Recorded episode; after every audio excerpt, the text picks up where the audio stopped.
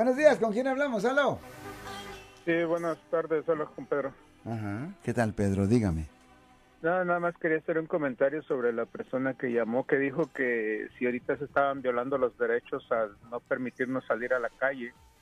Eh, ahorita por la contingencia que está pasando, pues hay veces que los derechos civiles se tienen que, que este, hacer a un lado. Ajá. Yo no, yo no creo que nos estén este, quitando ese derecho ahorita porque es una emergencia nacional o de, de salud para todos. Entonces, yo creo que ahorita está bien que se aplique, que el gobierno nos mantenga Lo siento por la interrupción, su video va a continuar monetariamente.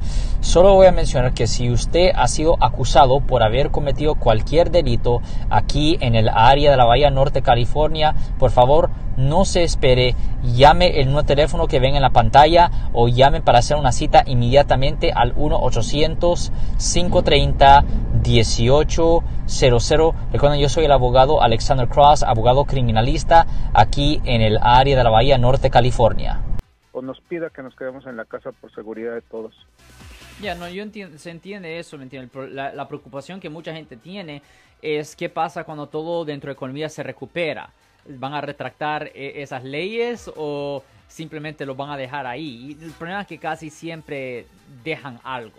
So, siempre, siempre cuando hay un desastre como el 9-11, por ejemplo, ah, mire, no, no han habido más ah, ataques terrorísticos desde el 2001 aquí en los Estados Unidos. eh, ya han pasado 19 años, pero las leyes que cambiaron en el 2001, eso no se ha eliminado. Eso todavía está ahí. So, la gente tiene miedo que si dejan ciertos derechos ir, que los van a dejar ir permanentemente. Ahí es donde viene el peligro, porque aquí en este país tiene, tenemos ciertas libertades que no tenemos en otros países. Y, um, y cada vez que hay un desastre, las personas que están en control del país usan esos desastres como una oportunidad para imponer su autoridad en, las, en, las, en los derechos que tenemos, en particular los derechos constitucionales que tenemos. Si les gustó este video, suscríbanse a este canal, aprieten el botón para suscribirse y si quieren notificación de otros videos en el futuro, toquen la campana para obtener notificaciones.